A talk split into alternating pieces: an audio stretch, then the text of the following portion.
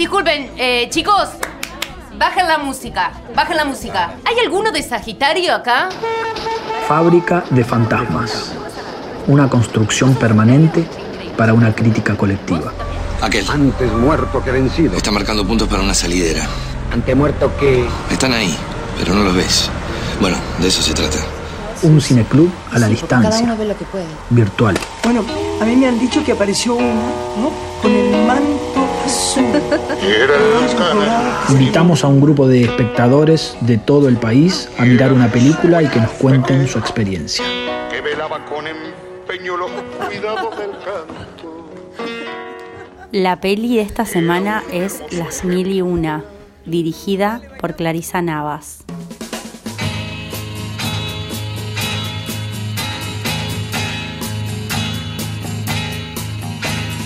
Yo quiero vivir como las aves que no pueden atraparse ni alcanzarse. Pues aunque mi vuelo se detenga para amarte en tus brazos, ave de paso, me llamarás, seguro acertarás. Pues yo no sé si alguna vez me atraparán. Me llamo Ana, tengo 66 años y soy de Rosario. La peli me gustó, las actuaciones son creíbles y la ambientación es buena y realista. En mi opinión, es muy descarnada, hay situaciones crudas y violentas. Me costó entender el final y algunas escenas donde hablan los personajes. Eh, soy Eliana de Villa Ángela Chaco, tengo 36 años y pienso que, que es una peli que está bien lograda, eh, transmite emociones, momentos, entretiene al espectador, eh, me hizo reír en algunas partes, eh, lo- los personajes lo hacen con tanta naturalidad que, que te invitan a pasar a sus historias y la cámara inquieta, más de una vez es protagonista también. Creo que no voy a hacer una reseña, sino a este, decir qué es lo que yo sentí, con, qué es lo que me golpeó. Es una película que empieza con el golpeteo interminable de una pelota de básquet manejada por las manos de una chica. Ese golpeteo, golpeteo, golpeteo hace que tratemos de sentir que es ello lo que nos está marcando nuestra sensibilidad para ver qué es lo que pasa. Fábrica de fantasmas. Hola, soy Clarisa y para mí hacer las mil y una fue una experiencia muy eh, reparatoria en, cierta, en, cierto sentido, eh, porque creo que ese barrio, las mil, está impregnado para mí de, una carga afectiva muy fuerte, porque es el barrio donde, donde crecí, donde también me sucedieron muchas cosas que ocurren en, en la película. Entonces, eh, de alguna manera, volcar esas eh, o, darle otro giro a, a, esos lugares, a esos territorios que, que en algún momento eh, estuvieron tan cargados de, de, muchas sensaciones y emotividades y, y, lograr hacer una película que de alguna manera aloja una experiencia muy personal, pero que, que también es una experiencia, creo, colectiva de, de muchas personas que, que se crían en, en, barrios de provincias y que se crían por ahí con un deseo diferente, apartado de, de, lo que establece la norma y que muchas veces no, sé, no, no encuentra un lugar y, y siente que, que, la vida y que el mundo comprime mucho. Entonces creo que, que un poco la película es una suerte también de, de homenaje a todas esas adolescencias, infancias actuales también que, que viven y que resisten en, en los márgenes y, y sobre todo un, homenaje a la posibilidad de, de, los vínculos y de los afectos que siempre son como la forma de, de salvarse ante las hostilidades. Entonces, eh, las mil y una para mí es como un, un gran territorio afectivo, espacial, que, que, bueno, que también es una película, pero creo que, que significa muchísimo para mí y va a significarlo siempre por, por eso, porque es, un, mi barrio y, hay muchas personas que quiero que también participan en, en la película. Soy Javier, de Rosario, tengo 37 años. Terminada de ver la peli Las Mil y Unas, lo primero que me surge decir es y destacar es la interpretación de la protagonista. Es realmente hipnótica.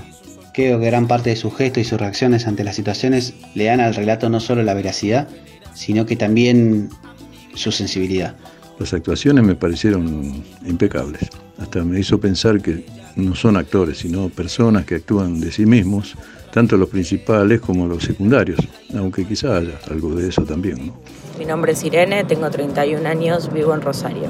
Primero que nada empaticé muchísimo con la sensibilidad con la que la directora aborda las temáticas de las que trata esta película, entre ellas la identidad de género. Me parece mucho más valiosa una visión como la suya que la de un director hombre. Fábrica de fantasmas. Experiencias individuales y personales, compartidas entre todos. Para mí, interpretar a Ale fue una experiencia muy linda, muy hermosa, porque mm, siento que a, medida que iba, que iba descubriendo quién era Ale y cómo era Ale, eh, siento que muchas de las cosas que a él le pasaban eh, tenían mucha relación con, con, mi adolescencia. Y bueno, también como que en viceversa, digamos, mis experiencias también pude de alguna manera volcarlas en este personaje. Y no sé, al momento del ensayo y del, y del rodaje yo siento que, mm, que de alguna manera pude amigarme y a la vez reencontrarme también con una cantidad de, de experiencias, de cuestionamientos, de, de, preguntas, de no sé, una cantidad así de cosas sobre, sobre, bueno, sobre la amistad, sobre el amor y, y también, bueno, reencontrarme con, con una cantidad también de, de, recuerdos así, ¿no? En torno a, lo que es el bullying y, la, y los crímenes de odio hacia todas las disidencias. Entonces creo que, que, fue eso, una experiencia de, de, reencuentro y también, bueno, una experiencia muy linda el poder interpretar a él en esta película.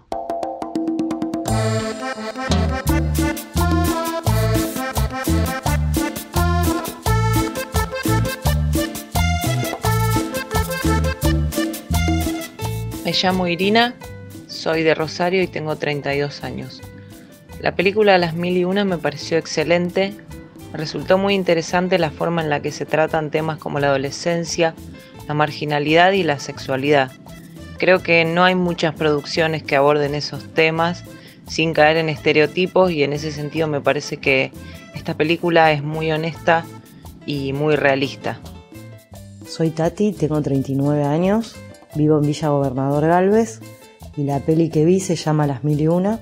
Es eh, una peli que me gustó un montón, una película que dura dos horas y sin embargo no se me hizo larga. Eh, enseguida me involucré. Lo que más me llamó la atención fue la protagonista. Me parece que está en un registro que se destaca de los demás personajes eh, que también me gustaron, pero ella mm, tiene algo, una frescura que, que garpa un montón. La película, la problemática que aborda la película me pareció muy actual, vigente.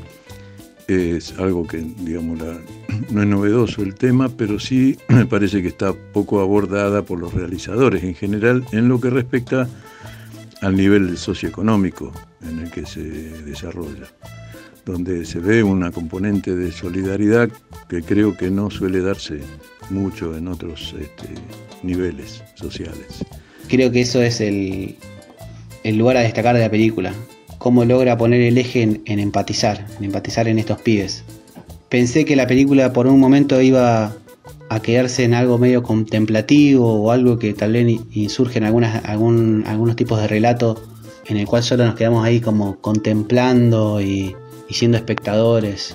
Pero mientras se va llegando al desenlace, la profundidad de los, de los hechos que van pasando generan una tensión y un, y un desenlace que la verdad que me dejó con, con sensaciones, sensaciones fuertes al terminar de ver la película.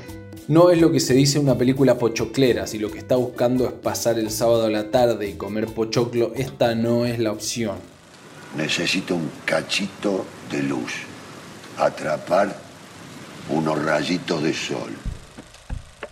A partir de las opiniones y las voces, construimos una reseña coral y federal para difundir, recomendar y pensar la producción de cine nacional.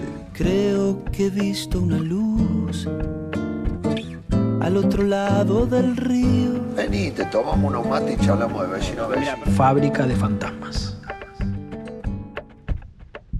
Hola, ¿qué tal? Soy Armin Marquesini, director de fotografía de Las Mil eh, voy a contar un poco cómo fue la experiencia en la construcción de la imagen de esta peli. Ella vino con la idea de que en cuanto a cámara, eh, sea una cámara muy sensorial, muy... Eh, que pueda oler, que pueda sentir, que pueda tocar, que, que tenga mucha, mucha piel en ese sentido, ¿no? Como estar como estar, como que esté muy presente en el espacio. Eh, creo que sí fue un punto de partida como para poder eh, direccionar un poco a ver, bueno, qué hacemos con, la cámara, ¿no? Con esta peli.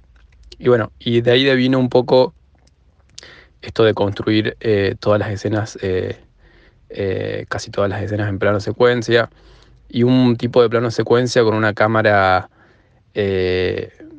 muy personal, ¿no? Como muy cargada de intenciones y de, y de motivaciones que hagan que, que mire de determinada manera, que elija ver algunas cosas, que elija no ver otras, y que sin llegar a, que sea eso una molestia para el espectador, que sí direccione bien eh, en un lineamiento muy subjetivo, digamos, eh, el, transitar la escena.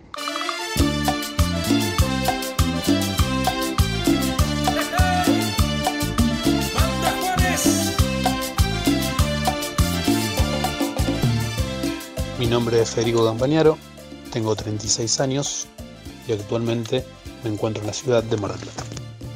Desde mi perspectiva, la película aborda temáticas que atraviesan a la sociedad en su conjunto y que se encuentran en boga en la actualidad. Una de ellas es la referida a la temática habitacional en nuestro país y a la necesidad de acceso a una vivienda digna por parte de los sectores más relegados de la sociedad. Precisamente pone de relieve las condiciones de hacinamiento en que se desarrolla la cotidianidad de los personajes. Sin embargo, creo que la directora no cae en una visión determinista, ni mucho menos estigmatizante, y pone la lupa sobre cuestiones como la construcción de vínculos que ponen en jaque postulados del paradigma imperante, ¿no? del paradigma hegemónico. Si bien hay escenas de violencia que son cotidianas en los barrios populares, también están en igual medida y son mucho más importantes la forma en las que se reflejan las redes de cuidado colectivo que se tejen en esos espacios compartidos. Me parece que en ese sentido el barrio, las mil viviendas, eh, es un protagonista más. Eh, eso se puede ver mucho en las escenas en las cuales eh, la protagonista va transitando de un lugar a otro con esa cámara en mano que la va siguiendo y, cómo vemos la, forma en la que la gente sociabiliza en esos espacios colectivos. Tampoco incurre una violencia de una forma literal o sangrienta, por decirlo de una forma. Yo esa violencia la sentí sobre todo en cómo reprimen estos personajes principales, el personaje de Iris y sus primos. Eh, pero a su vez también tiene otro, otro hilo narrativo que es el de la contención en su familia, en su tía, que es muy destacable porque es un lugar repleto de amor y de comprensión. Es un lugar para empatizar. La historia es algo interesante porque no es una historia que empieza y cuando termina todos la entendimos de la misma forma. Hay que hacer un esfuerzo por, desentrañar la historia porque la manera de, narrar es desde un punto de vista muy testimonial. Da la sensación que la cámara no, no quisiera que, que los personajes descubriesen que está ahí me gusta, me gusta la magia del interior del país, donde el tiempo transcurre más pausado, donde pareciera que está a punto de pasar algo y no pasa nada más que lo cotidiano de la vida. Pero a mí lo que me interesa, o que me interesó de la película, es este, las manos de esa chica que no dejan de hacer botar, botar, botar esa pelota contra el suelo y ese sonido Cuando ella deja de tener la pelota en las manos, fijémonos en ellas, en sus manos, que están como desamparadas, como buscando algo. ¿Y qué es lo que busca? Busca salir de ese encierro en que injustificadamente está viviendo. ¿Qué salida le veo yo a esta película? La, la salida que tienen esos chicos, ¿cuál es? Cuando la pelota se eleva de las manos de la piba y acierta con el aro y lo traspasa. Y ahí está el quid para mí de esta película. Pero ¿cómo hacer para que todos ellos la busquen? Fábrica de fantasmas. Soy Marianela, interpreté a Susi en Las Mil y Una y mm, el recuerdo que tengo de todo el proceso, bueno, desde el casting, los ensayos que hicimos, em, los materiales que Clarisa nos iba mandando, las charlas, fueron como ingresando y de alguna manera conformando ese mundo que se había imaginado en ese guion. Y mm, fue muy placentero, tanto el proceso como de ensayos como la filmación, eh, muy como de, acompañarnos, de, sentirme que nos, se nos acompañaba en lo que hacíamos, en las actuaciones, en, lo que proponíamos. Eh, no, no, nos sentimos, creo que, bueno, voy a hablar por mí, desamparados en ningún momento. Eh, desde la cámara, sino al contrario, todo el tiempo de mucho cuidado, de mucha mm, sutileza y de mucha delicadeza como en, cada detalle y en cada sensibilidad que se iba como abriendo, ¿no? Había como un cuidado de, que nadie se sienta mal, creo que en, en poder dejar salir todo eso que tenía para brindar.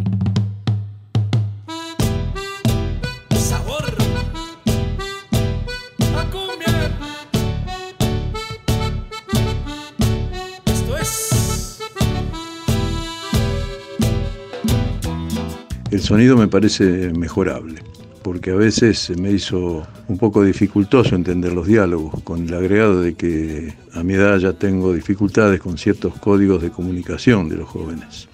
También noto que fue grabada con una sola cámara, ya que no vi cambio de planos en los diálogos.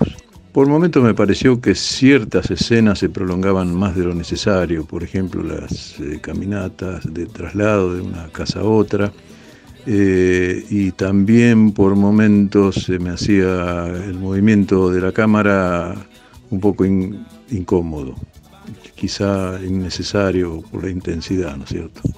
Soy Jorgito de España de Hospitales. La cámara, eh, me parece que esa cámara em, tipo cámara en mano, eh, sobre todo en la secuencia inicial que acompaña al personaje que nos, nos mete de lleno ahí en, el barrio, con estos monoblogs y todos los vecinos y lo que pasa ahí nos presenta este universo donde, bueno, va a suceder todo, incluso el, sonido ambiente, que me parece que tiene mucha presencia en toda la peli, de hecho está en un plano que a veces casi se junta con los diálogos principales y es como que molesta, pero sin embargo te hace sentir que estás ahí metida y que, bueno, eso es real.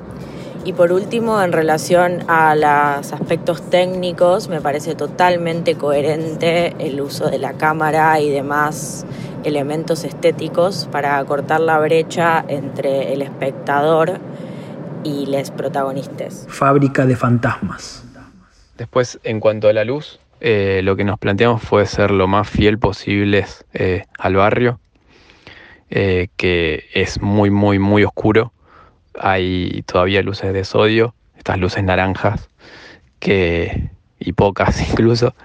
Y, bueno, iluminar no pensando tanto en, en, los personajes, sino en construir este clima que hay en el barrio y dejando lugares más oscuros donde los personajes también puedan eh, de alguna forma usarlos como escondite o también, nada, dejando esa presencia también del peligro, ¿no? que, que, también es parte de, esta iluminación escasa que hay en el barrio.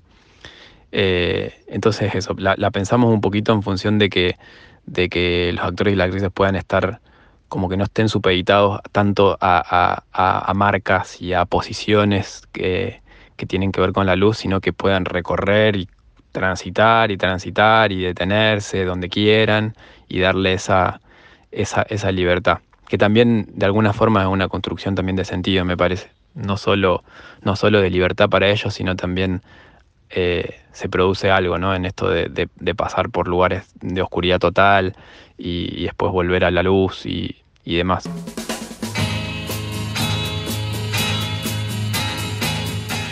Creo que hay algo en el título que termina definiendo un poco el camino de la historia. El título mm, está bien, estaría bien pensarlo a través de la película, porque, porque en realidad es lo que te hace volver a qué clase de película te, están contando o de qué se trata la película. Sin el título eh, vas un poco a la deriva. Y después me pasó que en, en general hay algo en toda la película que para mí tiene que ver más con la mirada de la directora, porque si bien es una película que habla de la amistad, del amor, de los vínculos, de lo, complejo de la adolescencia, cuando uno empieza a hacerse preguntas, eh, a definirse, a, experimentar, y que todo eso va de la mano con, con los prejuicios, con situaciones de violencia, que bueno, todo esto está presente en la película, sin embargo, yo, a mí me parece que la directora, si bien podría haber elegido mostrarlo de una forma más cruda, hay ciertos momentos y escenas en la película que para mí están cargados de mucha poesía. Y creo que uno de los hechos a destacar es la ruptura de este paradigma ortodoxo basado en el patriarcado, ya que se pone de relieve el papel que cumplen las mujeres y cómo los vínculos afectivos tienen distinto tono cuando se dan entre mujeres o cuando se dan entre varones, ¿no? Precisamente se marca la ausencia del varón al interior del núcleo familiar, la relación que establece Iris con Renata está basada en el respeto entre ambas, mientras que la que establece uno de los coprotagonistas con un grupo de varones eh, está más relacionada con el sometimiento, ¿no? ligado al abuso. Creo que mm, ese amor femenino trasciende todo tipo de prejuicios y de condiciones sociales. La cámara en mano, los planos de espalda, los planos de larga duración me parecen de nuevo una forma de hacerse una pregunta y no de intentar tener una visión omnipresente de la realidad ni de la verdad. Disfruté mucho viendo esta película. Gracias Sofi y Juli, las felicito y se las recomiendo. Cuando terminé de ver la película lo primero que tuve fue una sensación de, de, vacío, como que algo se me había escapado.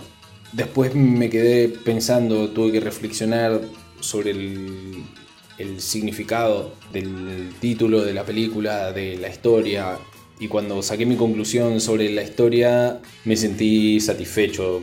Al final fue algo que completó un buen viaje de la película. Y sobre todo eh, el final, que si yo tengo que elegir una escena que, que resuma la película, me gusta esa escena, que es la corrida con estos animales, que podría ser algo surrealista, sin embargo están en contexto. Me parece que pueden funcionar como una metáfora sobre, no sé, lo salvaje, lo salvaje que puede ser a veces el sistema eh, que nos condiciona y de cómo tenemos que relacionarnos y vincularnos y cómo tenemos que ser y, y también nada, una metáfora sobre la libertad, ¿no? Porque en definitiva lo más importante es ser libres para amar. Así que ese final para mí resume las mil y una.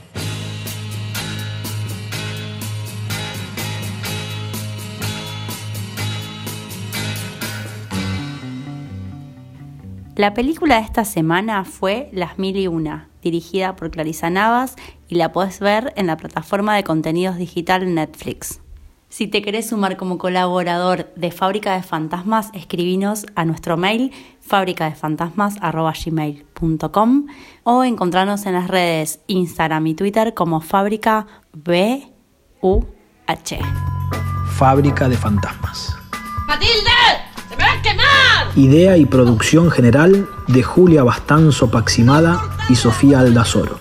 Menos mal que la charlatana de al lado me imiten todo. Yo hago puchero, ella hace puchero. Yo hago ravioles, ella hace ravioles. Que mira. Fábrica de fantasmas.